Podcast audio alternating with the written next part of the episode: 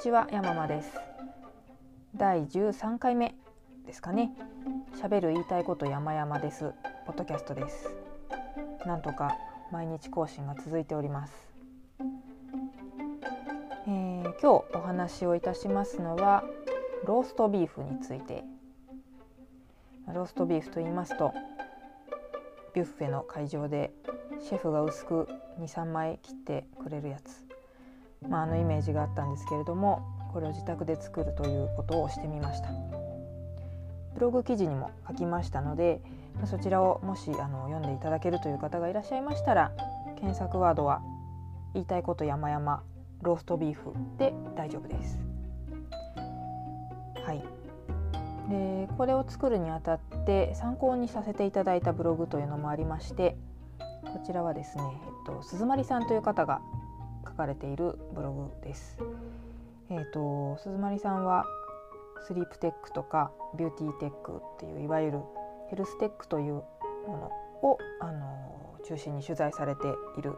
ライターさんでして、えー、そちらの方があのローストビーフ丼を作る様子というのが記事で紹介されていてその作り方がめちゃくちゃ簡単そうだったので分量とかも全然書いてない分量が書いてないレシピは信用できると思ってますそんなの紹介しなくても作れるぐらい簡単ということですからそういうレシピに私は全幅の信頼を置いてますのでこれは作らねばということで真似した次第です。で一応あのその本家のブログももしご覧になりたいという方は検索ワードは低温調理失敗ゼロローストビーフですね。で低温調理っていうとあの串みたいな何ですか？あの低温調理器。あれがないと作れないんじゃないかなと思われるかもしれませんが炊飯器で大丈夫です。炊飯器がないお家の方はちょっと、うん、難しいかも。あの私も一人暮らししている時は炊飯器なかったのでレンジでチンする炊飯器みたいななんかプラスチックの使ってたんであの時は作れなかったなと思いますが、まあ、炊飯器があれば作れますと。作り方は簡単。3ステッププラス仕込みっていう感じですね。いや仕込みも入れて3ステップだな。とっても簡単なので多分聞いているだけで覚えていただけます。まずは塊肉を買ってきますよね。でそれに塩なり胡椒なりハーブなり好きな下味をいろいろ振っといてでそれジップロックに入れて鈴まりさんは一晩ぐらい寝かすとグッドというふうに書いてあったんですけれど私はちょっと時間がなかったので何分置いといたかな？1時間も置いておけたかどうかってとこですね。でお肉あの室温に戻してから焼いたりするといいってよく言いますけれど全然室温に戻ることもなく買ってきた冷え冷えの状態で1時間置いといて室温に全然戻らずそれで調理スタートをしているという前提があります私の場合。ダメだ簡単3ステップって言ったのにだらだら話しすぎてますね。えーと、ともかく下味をつけて放置をしておく。これがワンステップ目です。で第2ステップ。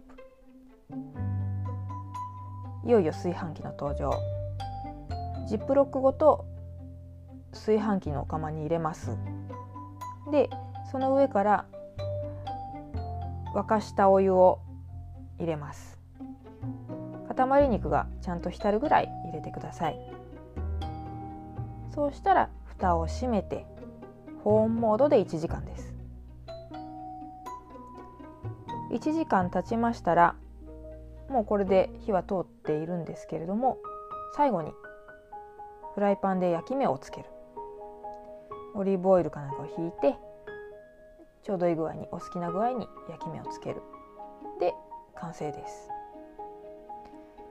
正直言ってこの焼き目をつけるのすら面倒くさいなと思ってしまったんですけどそれも今度やってみようかな。焼き目をつけないローストビーフ。炊飯器放置だけだったらものすごい簡単です。でもうその時点で美味しそうだったから食べちゃいそうになっちゃって。あのそうなんですよ。でも我慢しました。ちゃんと焼き目つけて完成させたんですが敗因あごめんなさい。敗因って言っちゃったからもう分かっちゃってますけどいまいちだったんです出来が。えーと、理由はですねちょっと火が通り過ぎていたかなと。もうちょっとピンク色の断面を期待してたんですけれども結構火が通ってしまってましたね。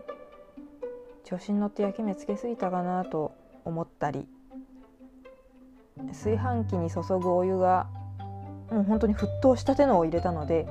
それだと熱すぎたのかなと思ったりその辺はまた今度試してみようかなと思います。で塊肉のまんまもうスライスも自分でやるっていうのは結構いいなと思いました食パンなんかもスライスされてるのじゃなくてあえて1斤とか2斤の状態のを自分でカットしていただくっていうのが結構好きなんですけれどそうすると端っこも十分堪能できるくり抜いてシチュー入れたりとかね、まあ、それはあの食パンの話ですけど。ローストビーフお店で食べたらなかなか端っこのところくれないと思うので何でも端っこが美味しいと思います。端っこをいただくことができました。とこのローストビーフを作った理由というのが同居人の誕生日だったものですからあんまり我々ケーキという感じじゃないので、まあ、肉とビールかなと。いうことで昔あの昔？今もか。肉ケーキってちょっとキーワードだったと思うんですけどあじゃあ肉ケーキだなと思って塊肉ですからそこにブスブスとろうそくを立てて刺してお祝いをいたしました。うんでもそのろうそくはやんなくてよかったなと思いました。普通にスライスして食べたら美味しかったかな。はい。とにかくこんなあの口でお話できるぐらい簡単。ぜひぜひご興味のある方はやってみていただけたらと思います。うん、ローストビーフ独り占めできるっていうのはなかなか見た目にも満足感が高いですね。ただちょっと難しかったのは肉の入手です。お肉お肉というか、まあ普段の買い物は私肉のハナマサが大好きでしょっちゅう行くんですけどハナマサの塊肉だとちょっと大きすぎちゃってあえて大きいの買って冷蔵なり冷凍なり保存をして使えばいいんでしょうけど食材をちょこちょこ使う、うんうん、使い切りじゃないとちょっと気持ち悪くって。そういうわけでえー、普段は肉のハナマサですけれど近所のあんまり行かないスーパーに行きまして安めのをゲットしました。もも肉にしましたね、うん、難しかったのはそのぐらいです。あとは非常に簡単にできましたので是非ご興味があったら試してみてください。ろうそくは刺さないこと推奨です。では今日はこんなところで失礼いたします。